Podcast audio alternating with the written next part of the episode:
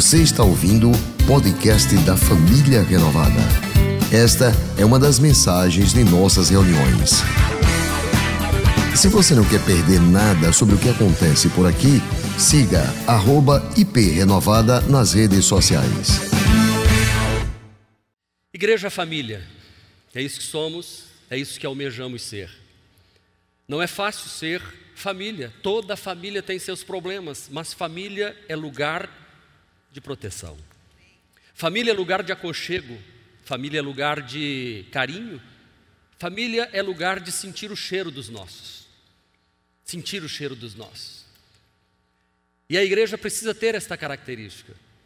A igreja, como uma família, é algo que se tem falado muito, e eu louvo a Deus porque a, a, a Igreja Presbiteriana Renovada de Aracaju, desde que era uma obra de missões, Missão Priscila e Áquila, em 1985, quando aqui cheguei, 86, eu e a pastora Cláudia, nós passamos carinhosamente a chamar a Igreja Presbiteriana Renovada de Família Renovada. Fomos para Barão de Maruim e colocamos um slogan na frente da igreja: Em Cristo, vida renovada. Da Barão de Maruim fomos para o Rio Mar e lá estampamos Espaço Família Renovada. E aqui chegamos no Hebron, somos uma igreja família. Então, a cada ano o Senhor vai acrescentando, porque entendemos que é isso que Deus quer. Família é lugar das histórias gostosas. Família tem história para contar de um bisavô, de um avô, de um tio, de uma tia, de uma prima, de um cunhado, tem sempre história. Tem as histórias que dizem, não, não, não, essa não conta não. Não, vou contar. Quando você era criança, quando fulano. E Jesus era um contador de histórias. Jesus, ele transformava rapidamente os seus ensinos numa história rápida.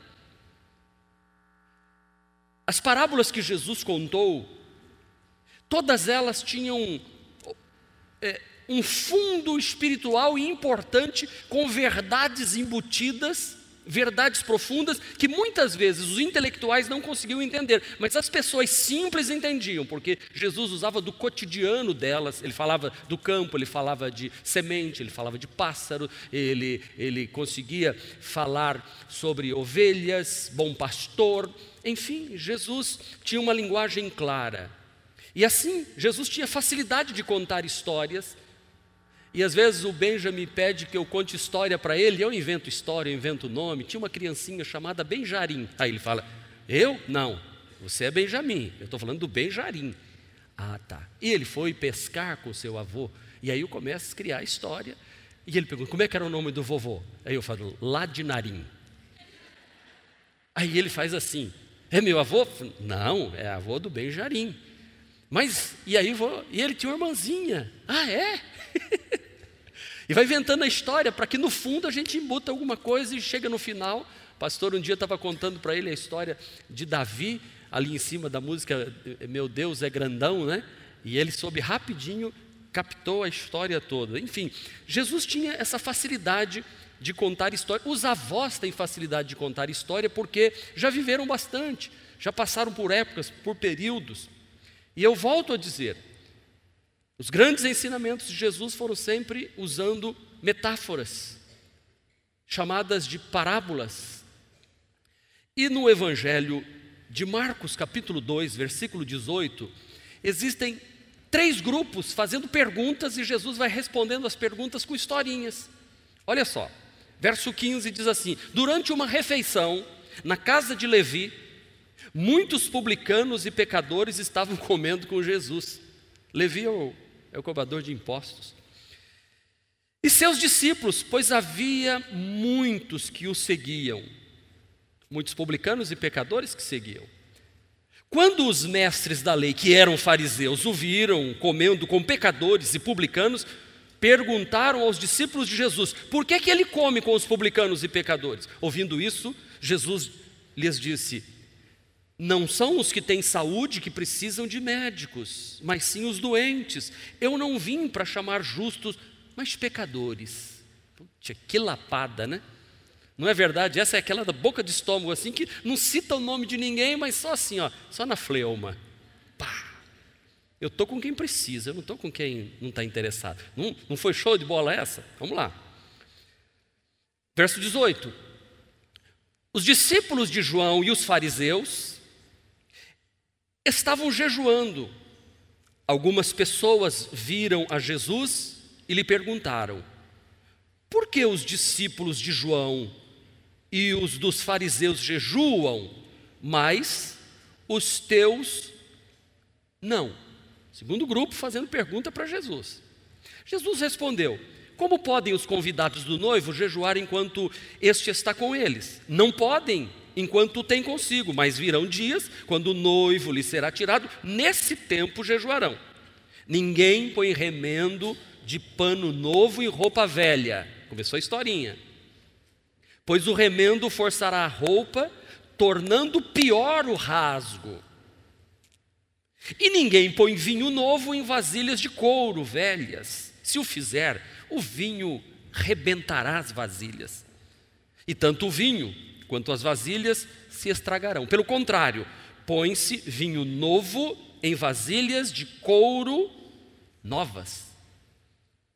A história. Certo sábado, Jesus estava passando pelas lavouras de cereal. Enquanto caminhavam, os seus discípulos começaram a pegar espigas e, e comer. Os fariseus, terceira vez, perguntaram: Olha o que eles estão fazendo, o que não é permitido no sábado. Ele respondeu: Vocês nunca leram o que fez Davi quando ele e os seus companheiros estavam necessitados e com fome? No dia, nos dias de Abiatar, o sumo sacerdote, ele entrou na casa de Deus, comeu os pães da presença, que apenas os sacerdotes era permitido comer, e os deu também aos seus companheiros. E então lhes disse: O sábado foi feito por causa do homem, e não o homem por causa do sábado. Assim, pois o filho do homem é senhor até mesmo do sábado. Para encerrar a questão.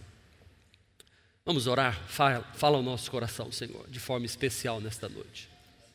Queremos ouvir tua voz, queremos sair daqui cheios da tua graça, como bem disse o pastor ainda há pouco. Que a graça do Senhor renove a nossa fé, a nossa confiança, o nosso amor e a nossa esperança. Nós oramos, Senhor, em nome de Jesus e que sejamos uma família, uma família abençoada por Ti. Em nome de Jesus. Você já teve experiência de fazer remendo em roupa velha? Aquela roupa que está esgarçando e você vai passar a costura, quando põe assim a, a, a linha se esfarela e, e, e não dá para pegar, vai ficando pior. Porque não tem, não tem mais liga o tecido. Você já colocou mais roupa dentro de uma mala do que ela podia?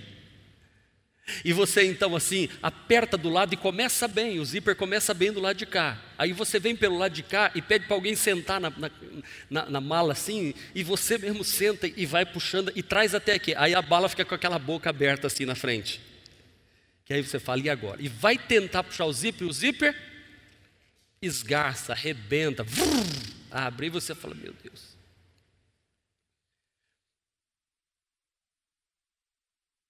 Essas coisas que acontecem, a gente fica às vezes olhando.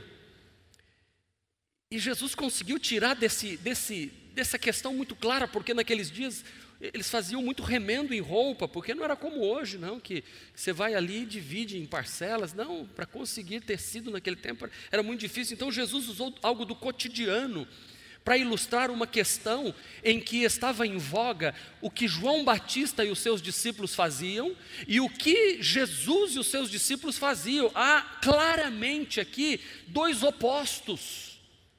Uma maneira de ser de João Batista, o primo de Jesus, que nós gostamos muito dele, e a maneira de Jesus ser. Os discípulos de João Batista acreditavam, como o Batista, que era impossível ter uma vida com Deus na cidade. Os discípulos do João Batista, eles viviam no deserto.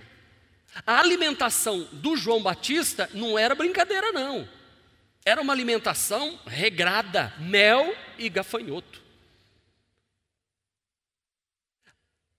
A roupa dele não era brinquedo, não, não era, não era slim fit, não. Não, era, era roupa de pelo de camelo, o negócio era, era, era bruto. Porque é o seguinte, raça de víbora. Era, era, era forte. O Batista encarava o Herodes e mandava para cima, mas vivia lá no deserto, e os discípulos dele do mesmo jeito. Só que quando chega Jesus, Jesus fica na cidade. Você vê que o texto que eu li, ele está na casa de um cobrador de impostos. E tem publicano e pecador. E tem um jantar. E a festa está comendo. E Jesus está lá. E o Batista no deserto, com os discípulos dele. João Batista, voz que clama no deserto. Então os discípulos de Jesus comiam e bebiam, no entanto que é, em Mateus capítulo 11, versículo 18, é Jesus quem fala o que eu vou ler. Ele diz assim: Assim veio João, que jejua e não bebe vinho, e dizem, ele tem demônio. Então chega o filho do homem, se referindo a ele, Jesus, comendo e bebendo, e dizem: Eis aí um glutor, um glutão, perdão, e bebedor de vinho, e amigo dos publicanos e amigo de pecadores. Todavia, a sabedoria é comprovada pelas obras, que são seus frutos. Ai dos povos incrédulos, diz o outro verso. Jesus ensina que o reino dele é reino de abundância, não é de escassez. Porque quando ele foi transformar água em vinho, ele não falou encham as taças dos convidados não, ele disse: encham as talhas das purificações dos judeus. Eram quantas talhas? Seis talhas. Somado davam em torno de 360 litros de água. E ele transformou toda a água em vinho. E segundo o mestre Sala, vinho de boa qualidade. É o reino da abundância. Quando Jesus vai transformar, ou multiplicar, melhor dizendo, multiplicar cinco pães e dois peixinhos, ele não multiplicou a merenda só para as pessoas e quando terminasse sobraram só os farelos. Não, não, não. Ele multiplicou pães e peixes, mandou comer à vontade. E sobraram doze cestos de pedaços de pães e de peixes. O reino da abundância, não é da, da escassez. É para comer e é para viver. Eu não vou fazer algo fechadinho. Eu vou fazer algo abundante. E isso começou a incomodar os discípulos de João, que de, haviam deixado de seguir João e agora estavam seguindo Jesus por terem visto o Batista batizando Jesus no Rio Jordão e ouviram a voz dizendo: Este é meu filho amado, em quem eu tenho prazer, o Espírito Santo pousar. E o João dizendo: Esse aí é o Cordeiro de Deus que tira o pecado do mundo. Eu não sou, não. Eu sou amigo do noivo só. Eu não sou digno nem de, nem de desamarrar as sandálias desse camarada aí. Mas quando Jesus começa o ministério, vai havendo um distanciamento, um distanciamento do João muito grande, que no momento, e daqui a pouco eu posso ler para você, que o João manda os discípulos dele perguntar para Jesus. Porque até o João fica em parafuso. O João está preso e diz assim: És tu mesmo? É, é você mesmo? Porque eu estou meio, meio em dúvida agora de, de que seja você. Não é que Jesus fez crítica ao ministério de João Batista, pelo contrário. Jesus elogiou o Batista. Em Mateus 11, versículo 11, ele diz: Com toda certeza vos afirmo, entre os nascidos de mulher, não se levantou ninguém maior do que João, o Batista. Entretanto, o menor no reino dos céus é maior do que ele. Uau! Uf.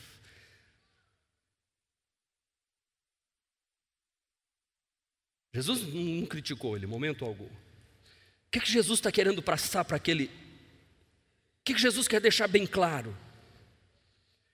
É que o, o João e os seus discípulos tinham uma maneira de ser, e que ele, Jesus, estava trazendo uma maneira diferente de pensar, uma maneira diferente de interpretar o Velho Testamento, a lei, o sábado, os profetas uma maneira diferente de pensar. E o que é maneira diferente de pensar? Deixa, deixa eu ajudar você a entender maneira diferente de pensar. Quem aqui tomou biotônico Fontoura quando criança? Quem tomou biotônico Fontoura quando criança? A nossa mãe dava para gente biotônico Fontoura. Uau! Gostoso, dava uma fome. Mas você sabia que o biotônico Fontoura, naquela fórmula original, foi proibido pela Anvisa? Porque o teor de álcool naquele biotônico Fontoura era, era um conhaque antes do almoço que abriu o apetite de qualquer criança. Eu me lembro que eu tomava um copinho de biotônico Fontoura, eu ficava animado. Mãe, eu quero mais comida, dá mais um copo de biotônico. Minha mãe, não, é só uma colher para cada um, faz mal. Faz mal mesmo, porque a gente saía assim animado. Mas eu pergunto, minha mãe estava errada de dar biotônico Fontoura para mim? Não. Era o que ela entendia naquele tempo. Hoje o biotônico Fontoura já tiraram o álcool, aí já parou de vender agora. Já, já parou de vender. E eu vim descobrir essa história do biotônico Fontoura, eu tinha 18 para 19 anos. Sabe como é que foi? O irmão que se converteu e ele tomava sempre um, um negocinho. Aí quando ele se converteu, ele comprava vidros e vidros de biotônico e tomava biotônico. Então, foi, irmão, isso é para criança. Eu disse, não, mas é bom, abre o apetite, a gente fica... Que cuidado você não passar hoje na farmácia procurando biotônico Fontoura. Já não é mais naquela graduação. Mas a mãe da gente estava errada? Não. É porque hoje já existem outras maneiras que não precisa do biotônico Fontoura naquela fórmula com aquele teor de álcool. Quem aqui já teve aparelho de televisor com antena em cima, assim, aquela que você ficava mexendo, virando, virando, virando assim, ou então aquela no telhado, na caixa d'água que o seu irmão mais novo subia lá e você ficava aqui de dentro, para direita, não, não, não, não, não, não, não, volta, volta, volta, porque Aí você falava assim: agora ficou bom. Bom como? Tá vendo vulto passar na televisão, só vulto. Tava bom demais. Naquela época já era show de bola, né? Mas aí um cara muito inteligente, muito, quase um Einstein daqueles tempos, não, um, um Thomas Edison daquele tempo, Thomas Alva Edison, descobriu que botar bombril na ponta da, da antena melhorava. Você botava, botava, botava também? Uau! Aquela era uma descoberta que se botasse no WhatsApp, meu Deus do céu, era assim, as visitas totais, bombril na ponta do, da antena. Eu sei que quem está rindo de montão aí já tem 40, 45, 50 anos. Porque a nova geração não sabe o que é botar bombril na antena. Não sabe, eles não sabem nem o que é antena. Que é antena, pastor? Ai, dá lá, nada. Mas aí eu pergunto, era errado pôr o bombril lá? Não, era forma de pensar, nossa, era daquele jeito. Vocês se lembram do, do Fuscão, o Bizorrão, que era dois carburadores? Quem teve? Dois carburadores, TL, variante, dois carburadores, não é? Era uma jogada inteligentíssima. Só que o duro era, era, era regular os dois, aí ficava um mais regulado, aí o carro ia assim.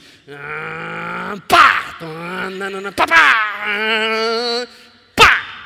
O carro ia soltando umas bombas assim, parecendo pá, aquele fogo para trás.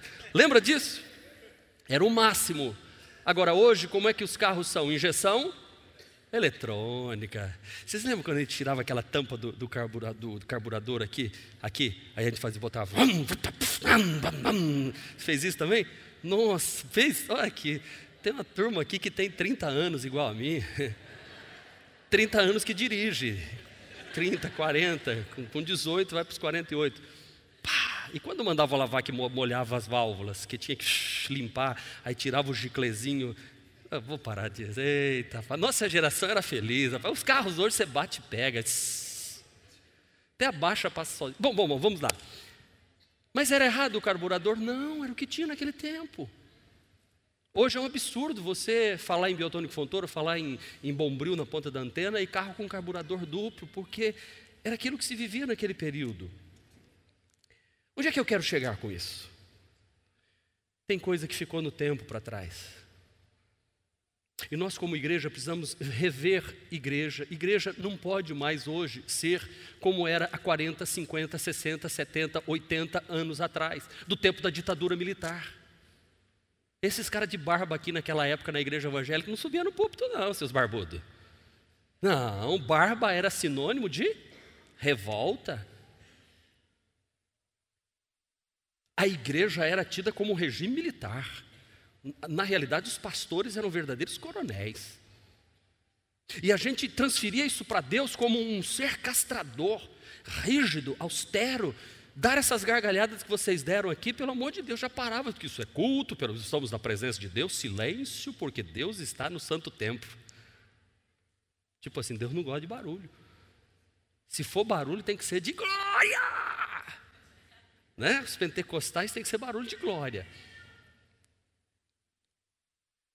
Sabe, é como assim, houve uma geração que viveu maná. 400 anos que passaram no Egito, saíram 40 anos do deserto maná. Mas quando atravessaram o Rio Jordão, o que é que Deus falou? Agora tem que plantar para colher e viver agora na terra de Canaã. Porque o maná ficou para trás. Existem moveres de Deus. Porque uma coisa que fazia sentido anos atrás não faz mais sentido hoje. Alguns estão pregando hoje como se estivesse lendo o jornal do ano passado, respondendo perguntas que ninguém mais está fazendo ou fazendo perguntas que ninguém mais faz. Quando Jesus disse que precisa de vinho novo para colocar em odres novos, porque se pegar um vinho novo e colocar em odres velhos, vai se romper e vai se perder o vinho e vai perder o odre também. Quando Jesus disse que um tecido velho esgarçado pelo tempo e pelo uso se rasgar, não tenta pôr remendo em cima, porque vai, vai, vai ficar pior a coisa, e quanto mais você remendar, pior vai ficar. É por isso que a gente precisa de uma maneira nova de pensar e ver a igreja, a família de Deus, como uma igreja família, lugar em que você pertence, que você é, que você se sente importante, que você se traduza porque assim como no ministério de Jesus, o ministério de Jesus não era uma adaptação, não era uma versão melhorada do ministério de João Batista, não era um ministério polido do, do, do João Batista, não. Assim, a igreja não é uma adaptação de movimentos evangélicos que já aconteceram no passado. A igreja de Jesus, a noiva de Jesus, ela amadurece, ela, ela, está adentrando já aos seus mais de dois mil anos de história da igreja de Jesus, passando por períodos difíceis, conturbados, períodos negros da história, mas a igreja de Jesus está chegando no ápice, no ápice de se tornar a noiva que será arrebatada pelo noivo que é Jesus. Não tenha dúvida que nós estamos vivendo os últimos dias da igreja de Jesus na face da terra e nós precisamos olhar para Jesus, para o noivo, e sabermos como é que o noivo pensava a respeito da sua noiva, como é que Jesus olhava, como é que Jesus ensinava. Nós precisamos olhar para ele. Porque nós não somos aqui, como família e família renovada, um, um, remendo em cima do que já foi feito. Não, nós precisamos ter uma cabeça e um coração, uma família voltada para Deus, com temor de Deus, com, com a presença de Deus, como igreja que abençoa e é abençoadora. E eu preciso deixar bem claro para você que a igreja família é algo que tem que ser guiado pelo Espírito Santo. Porque se você não entender isso, você vai ouvir mensagem aqui, e essa mensagem, ao invés de fazer bem para você, vai fazer mal. Porque vinho novo em odres velhos explode. E remendo novo em tecido esgarçado aumenta o rasgo. Então é preciso ter uma nova maneira de pensar, um novo coração, um coração transformado.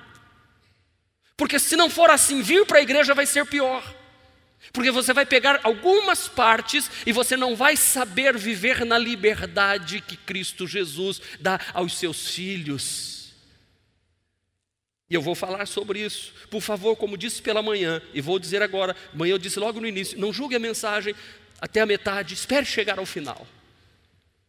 Você que nos acompanha pelas redes sociais, você que vê o CD gravado, não vá tirando conclusões e não se coloque como fariseu publicano já anotando para julgar. Porque eu não estou aqui criticando nenhuma forma de pensar, nenhuma outra forma de pensar, longe disso, nem de pensamentos de outras denominações. Porque a pessoa que foi criada com uma cabeça religiosa, castradora, punitiva, proibidora, não consegue viver esta liberdade. Então preciso deixar bem claro que a igreja família não é uma versão melhorada ou elaborada, com um pouco mais de luz, com um pouco mais de música, mais animada do que a antiga tradição. Porque às vezes a gente vê no grupo de discussões por aí, coisas, até gente que deveria ter mais inteligência, e diz assim: Pastor, depois que o senhor pintou a igreja de preto, cresceu a igreja? Porque eu estou pensando em pintar a igreja para ver se cresce.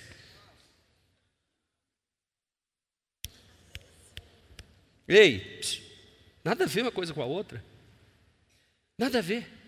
Pastor, o telão, como é que é? Eu quero saber se o telão, quando o senhor botou telão, ganhou mais jovens ou ganhou mais adultos? Não tem nada a ver uma coisa com a outra. Você está querendo pôr um, um, vinho novo no seu odre velho, ou você muda esse odre para passar a pensar de forma diferente, elaborar todo um princípio debaixo do que eu vou te falar daqui a pouco, ou você se perde no caminho. E aí ouvir as mensagens vai ser pior. Por que nos propomos a ser uma igreja família?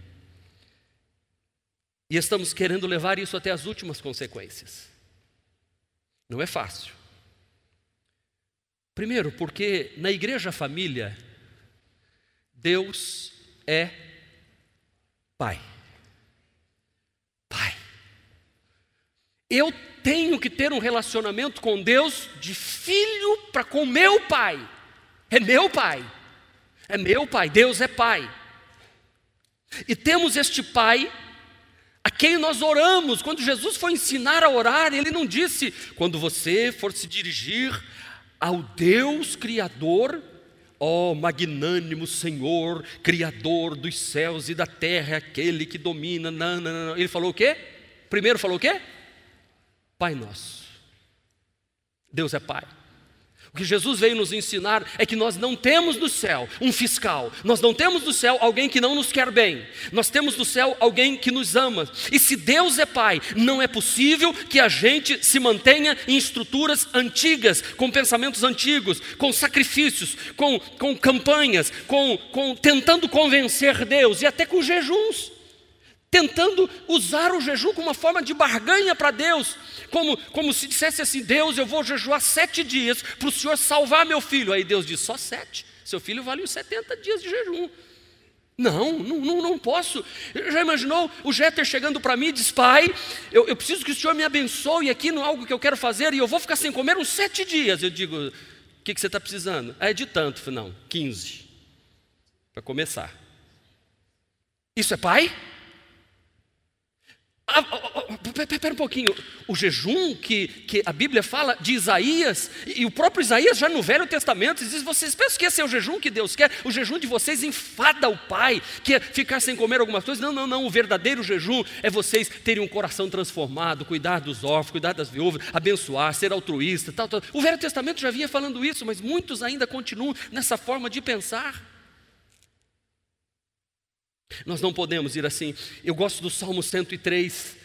Esse salmo, quando eu li ele, eu ainda era jovem, isso explodiu no meu coração, dizendo, diz assim: Bendiga o Senhor a minha alma, bendiga o Senhor de todo o meu ser, bendiga o Senhor a minha alma e não esqueça de nenhuma das suas bênçãos. É Ele que perdoa os seus pecados, é Ele que cura todas as suas doenças, que resgata a sua vida da sepultura e coroa de bondade e compaixão, que enche de bens a sua existência, de modo que a sua juventude se renova como a águia. O Senhor faz justiça, defende a causa dos oprimidos, o Senhor é compassivo, misericordioso, muito impaciente, cheio de amor, Ele não acusa sem cessar nem fica ressentido para sempre. Olha, olha, olha, nem nos trata conforme os nossos pecados, nem retribui conforme as nossas iniquidades, pois como o céu se está elevado acima da terra, a maior altura que eles conheciam. Ele diz assim: Assim grande é o seu amor para conosco, como o Oriente está longe do Ocidente, a maior distância que eles conheciam, assim ele afasta para longe de nós as nossas transgressões. Agora o que eu quero, o versículo 13: Como um pai se compadece de seus filhos, assim o Senhor tem compaixão dos que o temem, pois ele sabe que nós somos formados e ele lembra que nós somos pó, como um pai Pai, Pai, Deus olha para mim e para você, e nós somos a família que temos o Pai. Diga, meu Pai. Por isso que Jesus, até na hora da cruz, no momento mais difícil, ele diz: Pai, Pai, nas tuas mãos eu entrego o meu espírito. Irmão, porque no braço de pai a gente pode se jogar.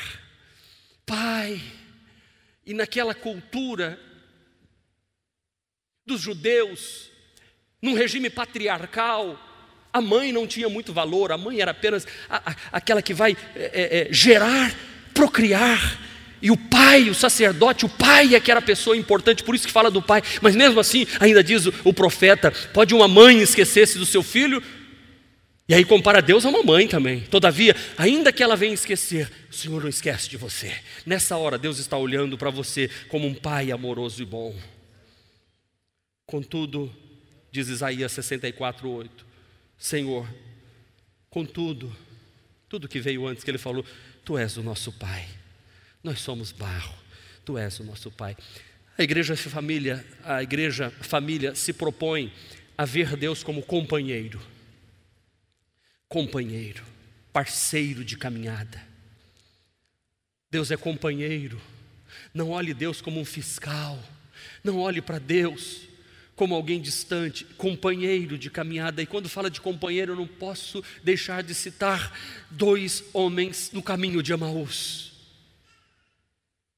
que estavam indo embora no momento mais importante de Jerusalém, o domingo da ressurreição, o, o, o momento ímpar de toda a história da humanidade. Esses dois homens estão indo embora de cabeça baixa. E um companheiro de caminhada se coloca do lado deles. E diz: O que vocês vão conversando pelo caminho? E os homens dizem: És tu o único em Jerusalém ou aqui em Israel que não sabe o que aconteceu? E ele diz: O quê? Como bom companheiro, o que, que aconteceu? De Jesus, que se dizia ser o filho de Deus, mas que foi crucificado e morreu. Ah, é verdade. Hum. Aí diz o que a Bíblia? Que Jesus começou sem que ele soubesse, a recordar todo o Velho Testamento, a lei e os profetas, caminhando o dia inteiro do lado deles. E quando chegaram em Emaús, ele fez menção de que ia embora e os companheiros disseram: Fica conosco, entra em casa para comer o pão. Ele disse: Entro, sem problema, entrou na casa. Quando eles estão à mesa, e eles dizem: O senhor pode dar graças para a gente? Quando Jesus levanta as mãos para agradecer, eles percebem que é Jesus que caminhou do lado deles o dia inteiro. E Jesus diz: desaparece. Aí uma vez um pastor pregando para pescadores simples, disse assim: Para onde Jesus foi? O pescador gritou: Entrou neles. Essa é a verdade. Porque eles voltaram correndo para Jerusalém. Levaram um dia inteiro caminhando, mas levaram algumas horas correndo, correndo para Jerusalém e disseram: Ele apareceu para a gente, comeu com a gente. Lá em Emaús, deu graças à mesa conosco e ele ressuscitou. Então, os caras disseram: Agora você está sabendo disso, é jornal de ontem, ele já apareceu para a gente aqui, ele está por aqui, ele está vivo, ele está vivo, ele está vivo, ele é companheiro de caminhada. Por isso que diz a Bíblia em Mateus 28, 20: Jesus disse que nós devemos ir ensinar a obedecer tudo que ele ordenou, e eis que eu estarei convosco todos os dias até a consumação dos séculos. Ele é companheiro de caminhada caminhada. A igreja a família vê o nosso Jesus como companheiro de caminhada. A igreja a família vê Deus, Deus é amor. Ah, mas Deus é justiça. Sabe quando eu falo que Deus é amor, a melhor maneira que eu defino de amor, amor não é controlar. Deus é amor ele te dá liberdade, porque só onde há liberdade pode existir amor verdadeiro. Atenção, aquele que é muito controlador de tudo. As pessoas não têm amor, têm medo. Quando eu digo que Deus ama, eu estou embutindo nesta fala que Deus me dá liberdade. Há um direito inalienável que Deus deu ao homem, que é o direito da escolha. Por isso eu sou responsável pelas minhas escolhas. Por isso que eu tomo decisão de andar com Deus, não porque minha esposa me pune se eu fizer alguma coisa errada, ou se o ministério da igreja vai me punir, ou o presbitério vai me punir, ou, ou os meus filhos vão me criticar. Não, não, não, não. É porque eu não faço porque eu vou ferir o coração do Deus que me dá liberdade, eu amo e Ele me ama. Porque se for por lei e por obrigações, imposições legalistas, eu me torno um hipócrita que quando não tiver ninguém olhando, eu vou cair. Ele me convida, ele interpela, mas não me força, não me obriga. Deus é pai. Se Deus é pai, se Deus é mãe, se Deus é companheiro, se Deus é parceiro, se Deus, se Deus é, é, tudo isso, companheiro de caminhada, eu preciso andar com Ele num relacionamento não nos termos jurídicos, não nos termos da lei, não nos termos de, de perseguição, não nos termos de toma lá da cá, esse relacionamento com Deus não pode ser de perseguição, que Deus vai botar o diabo na, na minha cola e, e, vai soltar os demônios para cima de mim para ver se eu, se eu me torno melhor para Ele. Não, não, Deus é Pai. E a igreja, a família não pode viver esta estrutura de leis, de, de obrigações, não. Na liberdade com que Cristo nos libertou, nós devemos andar em novidade de vida, não mais como andávamos no passado, transformado. Paulo foi o que mais decodificou isto. Porque na igreja família nós, nós não vemos Deus como, como um juiz, não, nós vemos Ele como um companheiro, como eu já disse, e, e, nós não estamos aqui para julgar outros que pregam diferente, nós estamos nos propondo a ser, e hoje, dia de Santa Ceia, eu quero dizer, nós estamos propondo ser uma igreja em que somos igreja para ser e pertencer, uma igreja amada, uma família que Deus dirige e Deus orienta. estou dizendo que esta forma de pensar é uma forma de pensar igreja com a bênção de Deus. Nós não estamos chamando ninguém que pensa de forma diferente de hipócrita, falso ou herege, como Jesus não chamou o Batista desta forma. Porque assim como nós temos uma forma de pensar, outros têm forma de pensar diferente. Mas eu estou falando porque eu sei que vêm pessoas de outras denominações para nós. E é, é preciso que você entenda a maneira de pensar, a maneira de agir. A igreja família, ela vive debaixo da graça de Deus. Ninguém está aqui por mérito próprio. O que é graça? É favor e merecido. Graça, eu recebi algo que eu não merecia.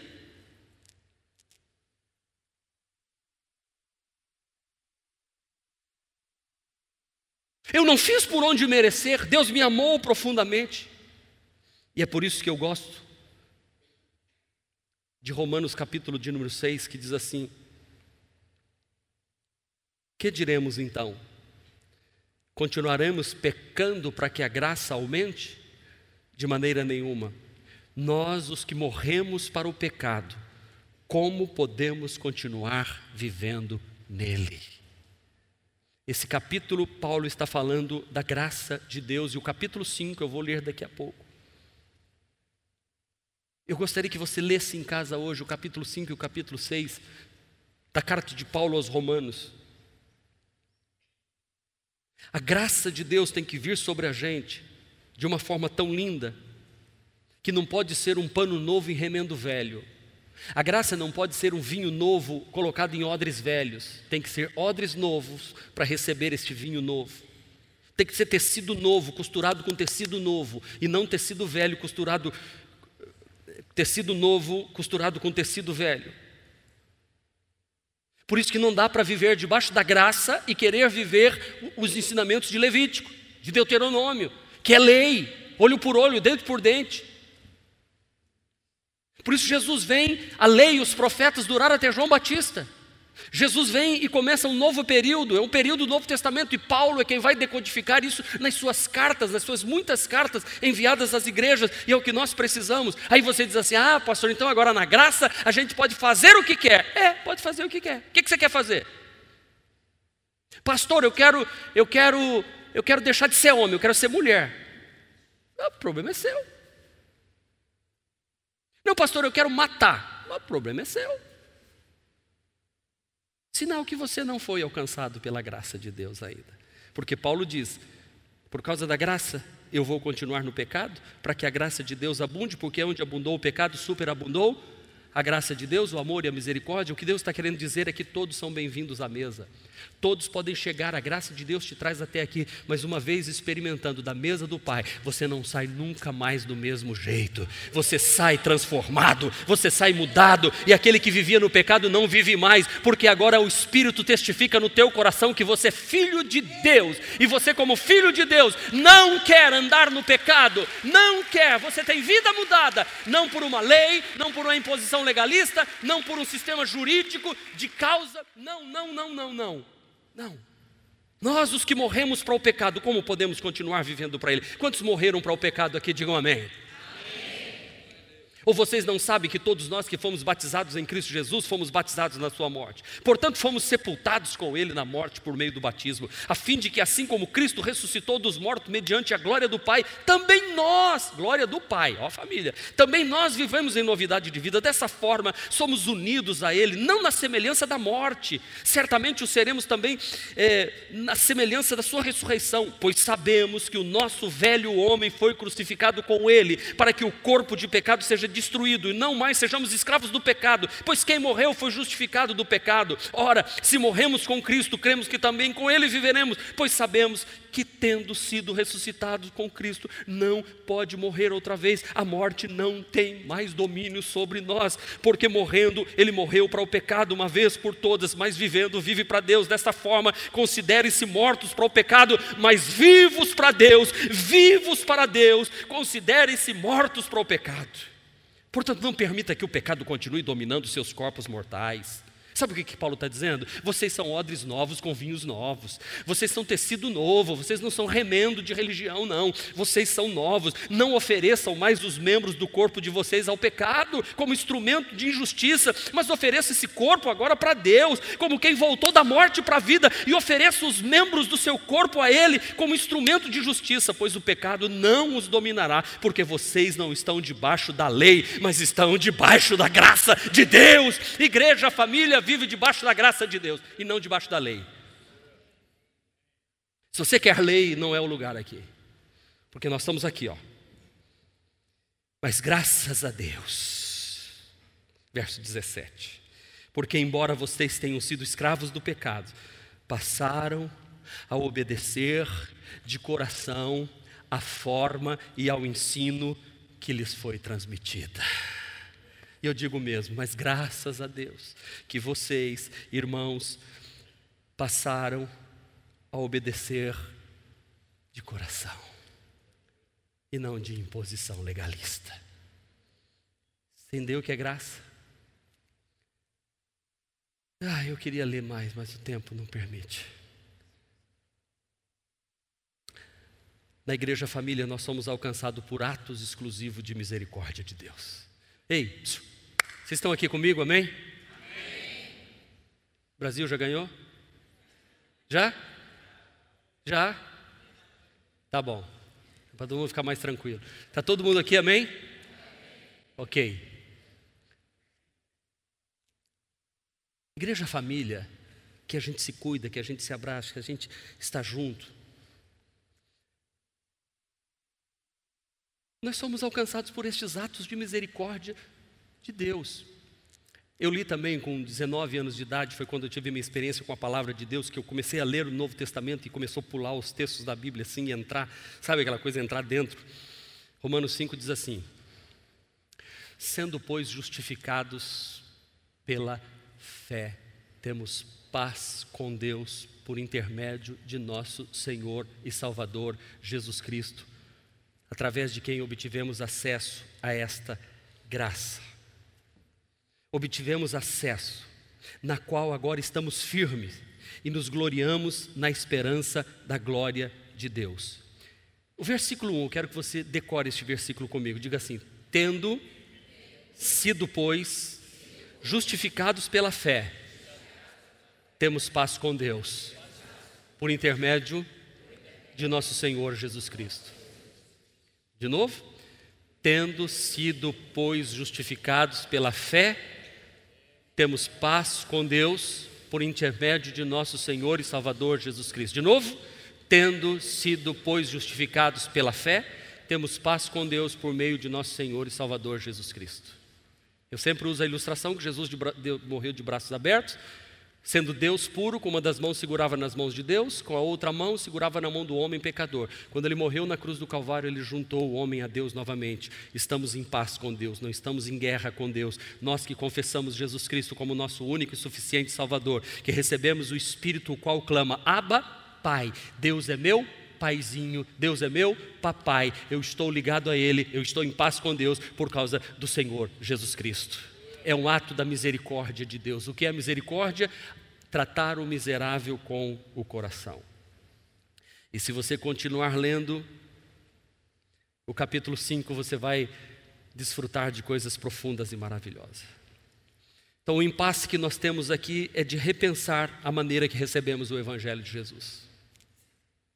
Não dá para remendar a graça, a misericórdia e a paz no tecido velho da religiosidade.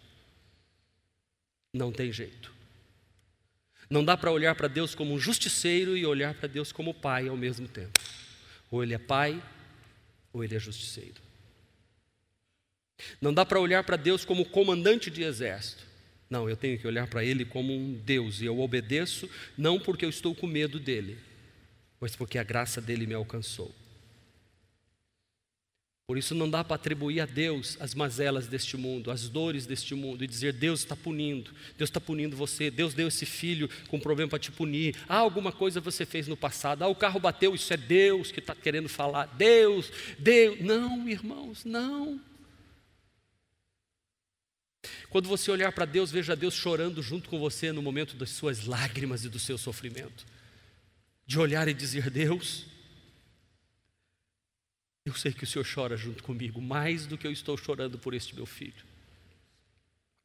Eu sei que o Senhor está junto comigo, porque quer ver quem é Deus. Olhe para Jesus diante da mulher que vai sepultar o filho. Diz a Bíblia que a viúva de Naim, ele vendo-a, moveu-se de íntima compaixão por ela. Ele disse: Não chores. Quer ver Deus, olhe para Jesus quando ele está diante da multidão que tem fome, e ele diz: Eu não vou despedir eles com fome, eu vou dar de comer a eles. Quando Jesus está diante de um leproso que diz: Se queres, pode tornar-me limpo. Ele diz: Quero, é isso que eu quero, é isso que Deus quer. Deus quer dar abundantemente a todos os seus filhos, é uma família. Eu não sei chegar na minha família e dizer assim: Eu vou dar isso para o Jeter e não vou dar para a Ana, eu vou dar isso para o Benjamin e não, não vou dar para a Rebeca, porque ninguém precisa, não tem uma lei que diga para eu fazer isso, para dizer que eu amo os meus. Precisa de lei para isso? Igreja família é isso. Eu vou e amo de coração, porque isso, isso vem de dentro. Enquanto eu prego, eu digo, eu peço que o Espírito Santo revele ao seu coração o que ele tem colocado no meu coração de pastor, e eu sei que essa mensagem é um preço alto que, que pago por pregá-la. Porque os religiosos de plantão não conseguem receber esse vinho novo sem explodir o odre fermenta. A costura não aguenta. Por isso que tem que ser tecido novo e odres novos. A igreja família também não quer ser arrogante e nem se coloca como juiz. A igreja família não é uma igreja visualmente nova. Não é transformação exterior não é pintura, não é forma ou técnicas, não. A igreja família é novas criaturas cujas coisas velhas já passaram, que tudo se fez novo sabe, acendeu uma luz, sabe, virou uma chave. Uau! Deus é companheiro. É algo que faz a gente mudar a maneira de pensar. Porque, irmãos, ser velho não é ruim, o problema é ser antiquado. O problema é deixar de aprender. Eu fui desafiado há alguns anos atrás no meu ministério, porque eu estava em crise, porque muito do que eu tinha aprendido não estava valendo no ministério pastoral que eu estava realizando. E eu me lembro que eu me debrucei nos escritos paulinos e eu li umas 20 vezes a carta de Paulo aos Gálatas, umas 30 vezes a carta de Paulo aos Romanos. Eu mergulhei na carta de Coríntios e fui adentrando, Efésios então, meu Deus do céu. As aberturas das fitas cassetes que eu tinha era tudo baseado em cima das cartas de Paulo aos Efésios. Rogo-vos, pois, a Deus que tem os olhos iluminados e o coração transformado para que receba a palavra de Deus e ela entre no seu coração e te faça uma nova criatura. Verdades que libertam. Essa verdade liberta. Isso não é coisa nova que eu estou pregando, não. Eu venho pregando isso desde o tempo de Siqueira Campos. Barão de Maruim, Espaço Família do Rio Mar, aqui. Porque a gente recebe algo novo que Deus vai colocando no coração dentro da palavra. Igreja família não é uma nova maneira de pensar, mas é uma nova maneira de receber a graça, a misericórdia e o amor de Deus que se renovam a cada manhã sobre a nossa vida. É um jeito de caminhar forte, fortalecido em Deus. Não é uma igreja disfarçada do velho que deu um lustro que, que mudou banco de, sabe, aquela coisa, não, troca os bancos, põe cadeira que, que a novidade é isso. Não, tira o púlpito de madeira de jacarandá, que os púlpitos antigamente eram assim, as, os bancos que os, a zeladora passava óleo de peroba. Quem sentava naqueles bancos escorregava assim? Eu, quando era criança, a gente dava aquela sentada assim, escorregava até do lado de lá do banco. Mal sabia que a gente estava dando polimento no óleo de peroba que a zeladora passou durante o dia. Aí uma vez, eu estava na Barão de Maruim, nós tínhamos colocado aquelas cadeiras, lembra aquelas cadeirinhas de lata que nós compramos? Aí veio um religioso muito grande na nossa igreja com um coral. Aí eu fui chamar coral. Aí ele chegou assim e disse: Pastor, a igreja do senhor é uma benção, mas cadeira. Eu falei assim: é cadeira na outra igreja nossa eu já me justifiquei logo, né? Falei assim, não, na igreja do Siqueira Campo nós temos bancos, um banco bacana. É, pastor, o senhor devia se esforçar um pouco mais. Falei, por quê, pastor? Banco é mais espiritual. Ah, eu parei de conversar.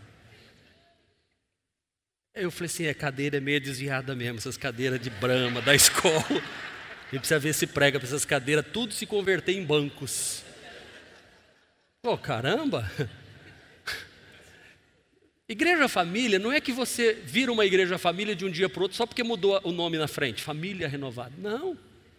É mudar o odre, é mudar a maneira de pensar, a maneira de receber. É uma releitura para quem veio de regime, é uma releitura de tudo. É ler as páginas da Bíblia com a lente de Jesus e da graça de Deus, e não com a lente punitiva, castrativa. Não, não. Eu vou para a segunda parte da mensagem. Amém? Até aqui de introdução, tá bom?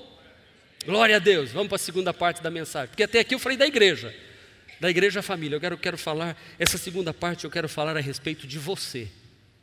Agora.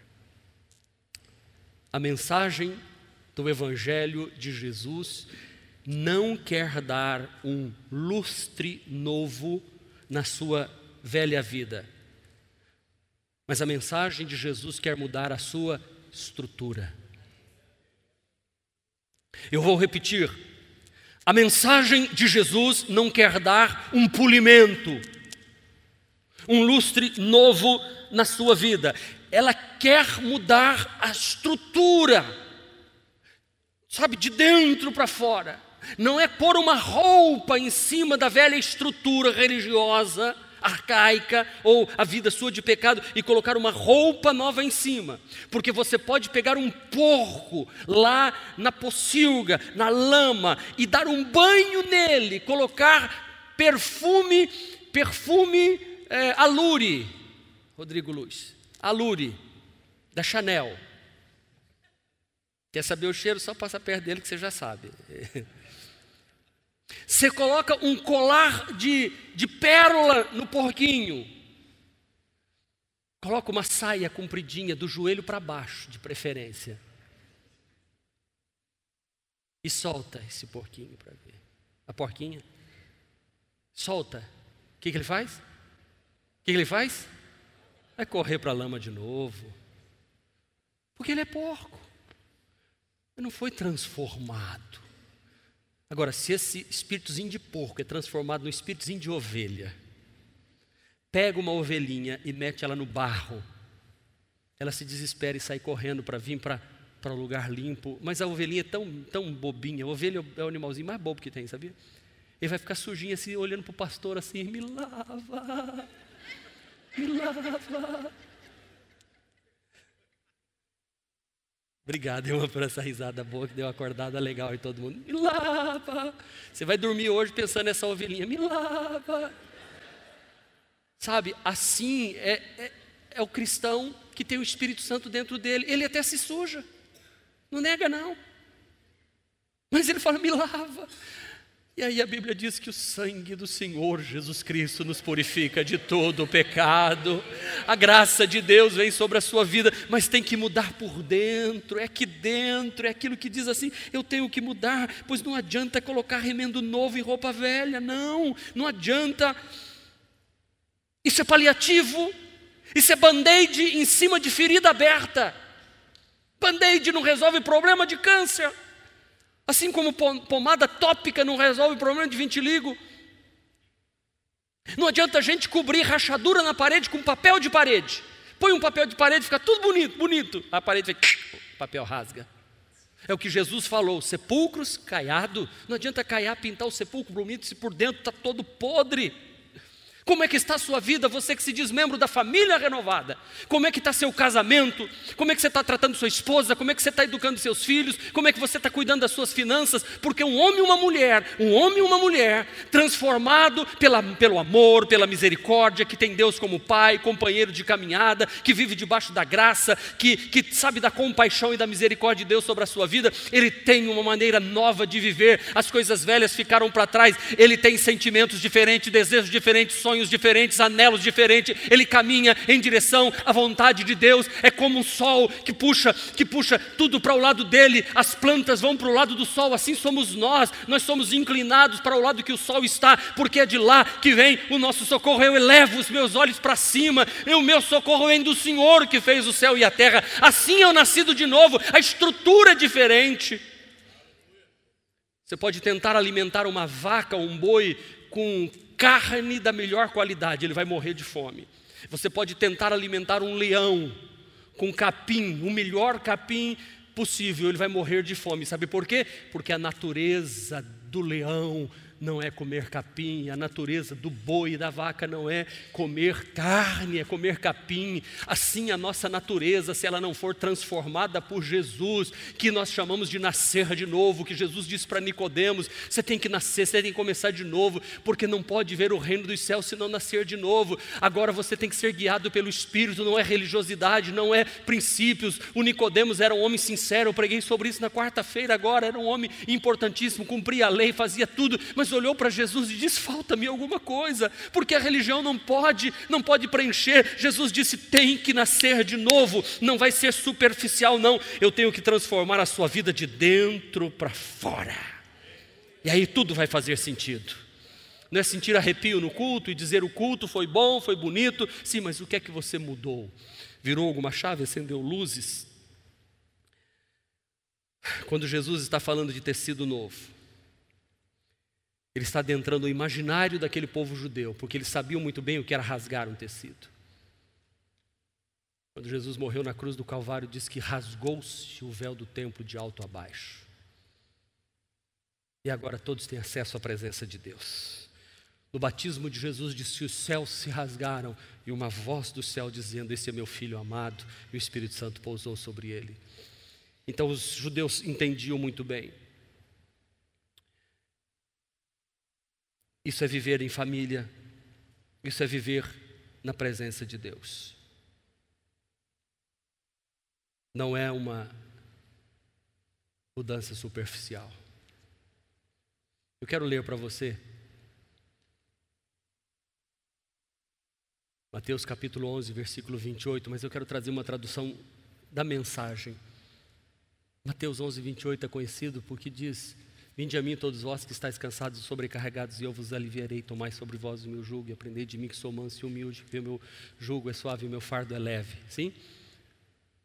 Ouça com atenção o que, que Jesus diz para aqueles que estão cansados de um fardo religioso. Jesus diz: Vocês estão cansados, enfastiados de religião? Venham a mim, andem comigo e irão recuperar a vida. Vou ensiná-los a ter descanso verdadeiro. Caminhem e trabalhem comigo. Observam, observem como eu faço. Aprendam os ritmos livres da graça. Não vou impor a vocês nada que seja muito pesado ou complicado demais. Sejam meus companheiros e aprenderão a viver com liberdade e leveza. Andem comigo e aprenderão a viver com liberdade e leveza. Como é que está a sua vida? Cuidado para você não estar tá remendando pano velho, porque quanto mais você repetir a mesmice, mais roto fica o pano. Aí vai virando hipócrita, casca grossa, e que nada mais toca o coração. O pano ficou com tanto agulhada, com tanto que virou um, permito-me usar a expressão, não sei se aqui usa, virou uma marmota. Um negócio horrível. Quanto mais você repetir processos antigos, tentando colocar um vinho novo ou um pano novo, por isso que eu digo: trocar de igreja não resolve. Trocar de igreja não resolve. É preciso transformar de dentro para fora. O tecido frágil precisa se tornar um novo tecido. O odre velho ressequido, que era odre era um, um recipiente feito de couro de carneiro costurado para pôr vinho dentro ou água. Aqueles filmes antigos você vê eles pegando aquele se colocasse vinho novo ali dentro, ele, o vinho fermentava, dava pressão, explodia, arrebentava tudo. Você que está vindo para a família renovada, a pastora hoje falou sobre ciclos de vida. A pessoa vem para os primeiros passos, sabe? Aprender a engatinhar com Jesus. E nós temos um time que vai sentar com você e explicar como é que você dá os primeiros passos com Jesus. Aí você diz, como uma criança disse aqui, vindo no nosso férias divertida da Renault, chegou para o amiguinho e disse assim: Onde é que tem batismo na sua igreja? Aí falou: Ah, sempre tem. Eu quero me batizar.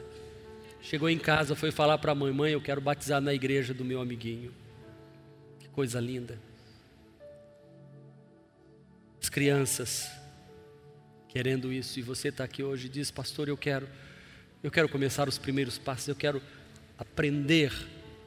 Nós convidamos você, Pastor, eu já me batizei, vamos, bora para o DNA. Sabe o que é DNA? para saber se você é filho mesmo. Não tem DNA? Faz o exame de DNA. Vamos, vamos vem para o DNA da família renovada. Nós vamos ver se. Pode ser, não vamos tirar seu sangue, não, nem tirar seu couro aqui. Fica tranquilo. Basta um fiozinho de cabelo para a gente já ver se tem o DNA. Para servir nos ministérios e, e pegar essa maneira de ser. Ah, terminou aí, pastor? Não. Ciclo seguindo o caminho. São ciclos de vida. Primeiros passos, DNA, seguindo o caminho, agora como adulto, aprendendo a vencer a carne, aprendendo a respeitar, aprendendo como vencer ou declarar vitória sobre o diabo, sobre o inferno, sobre o mundo, maneira de se vestir, maneira de se comportar, como tratar a esposa, casal e companhia, reunião de jovens, trabalho de mulheres. A igreja oferece como uma família. Esse é o sonho de Deus. É vida transformada, não é religiosidade. A gente precisa, nesse processo, como diz aqui no Nordeste, ter cuidado para não jogar a água suja com o bebê junto. Fica com o bebê, joga água suja e começa algo novo. Mas não joga tudo fora, não se perca, não. Deus te trouxe aqui hoje para ouvir esta mensagem. É difícil, é. Eu quero que você entenda que todo dogma é provisório, mas toda verdade é permanente e tem conexão de vida, porque a verdade ela não pode ser mexida. Por isso Jesus disse: Eu sou a verdade. Toda ação teológica tem que ter uma ação especial de Deus, no mover de Deus. Por isso que o Evangelho de Jesus é para todas as classes. O Evangelho que nós pregamos não pode ser um Evangelho que alcance só as camadas baixas ou a classe média. O que, que o senhor está querendo dizer? Volto à mensagem de quarta-feira. Nicodemos era um homem da elite, andava com José de Arimateia, rico, mas foram buscar o corpo de Jesus para tirá-lo da cruz do Calvário e foi colocado no túmulo virgem de José de Arimateia. Eram dois homens importantes. Nós temos que saber, Jesus soube como conversar um diálogo à altura de Nicodemos. Nesta quinta-feira eu havia marcado para conversar com os empresários daqui da frente, que nos cederam o terreno, porque eu disse que eu queria ir lá orar com eles. E eu deixei claro quando marquei a agenda: o pastor quer ir aí para orar com eles. E eles me receberam. Era para sexta-feira, eles disseram: pode vir na quinta? Eu falei: vou na quinta. E ao chegar por volta das nove horas da manhã da quinta-feira, Todos nós estávamos sendo surpreendidos com o empresário Sadi, que havia tirado a sua vida diante do governador, de ministro, no hotel Radisson, que é de propriedade deles também. Pau, tiro na cabeça na frente de todo mundo. Como estava sofrendo aquela alma. Quanta religiosidade não tinha por trás, ou blocos tentando impedir.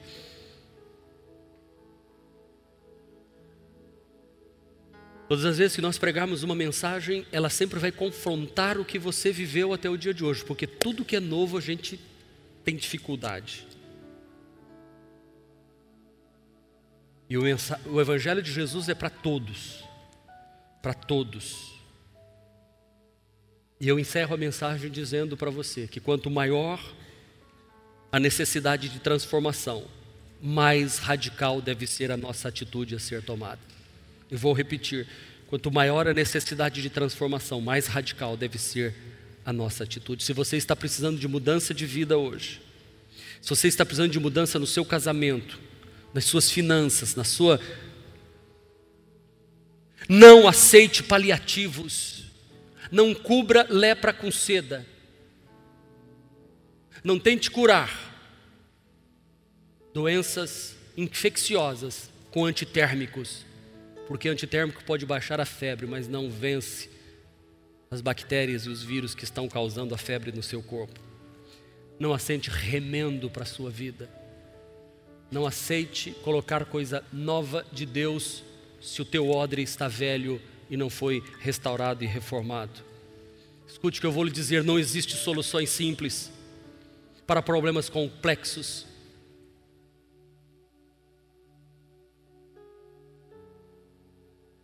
Respostas simples trazem alívios superficiais. Por isso que aqui na igreja nós não temos essa coisa milagrosa de que impôs as mãos e tudo se resolveu. Não, nós impomos as mãos, te abençoando, para que indo você resolva os problemas.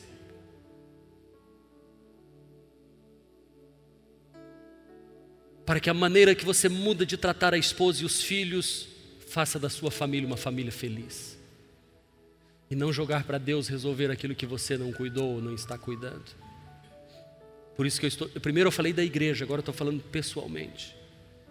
Não adianta empurrar para Deus aquilo que nós não fazemos como dever de casa.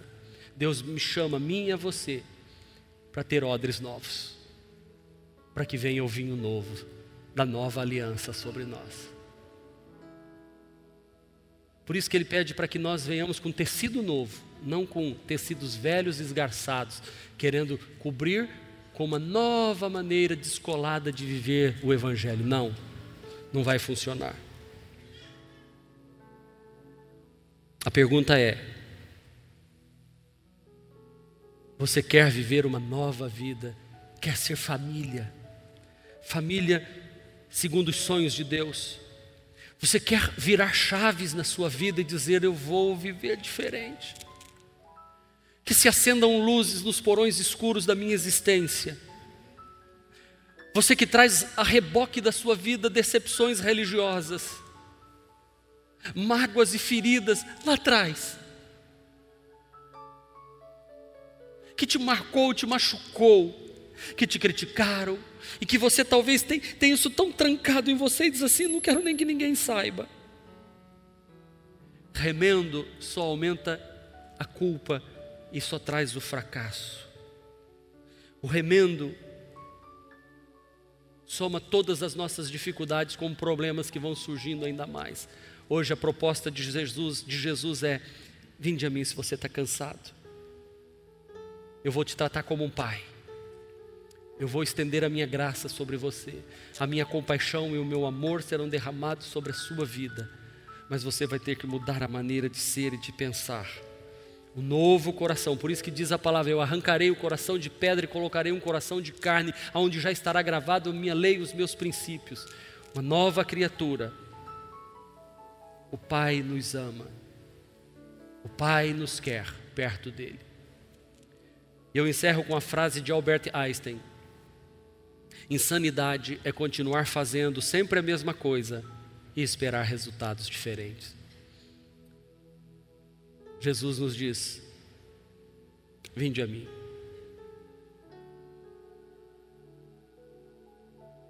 Vocês que estão cansados e sobrecarregados, e eu vos aliviarei. É isto que a igreja família representa: uma nova vida, um novo começo, uma nova maneira de pensar em santidade diante do Todo-Poderoso. E o que Paulo diz, ou o escritor aos Hebreus diz, alguns atribuem a Paulo: Não abandoneis a vossa congregação, como é costume de alguns, quanto mais quando vedes que o dia se aproxima. Permaneçam em família, a família de Deus até que o noivo venha buscar a sua noiva, nós possamos ir para os céus com Jesus. Curve a sua cabeça. Este foi mais um podcast da Igreja Presbiteriana Renovada de Aracaju. Favorite e compartilhe essa mensagem com outras pessoas.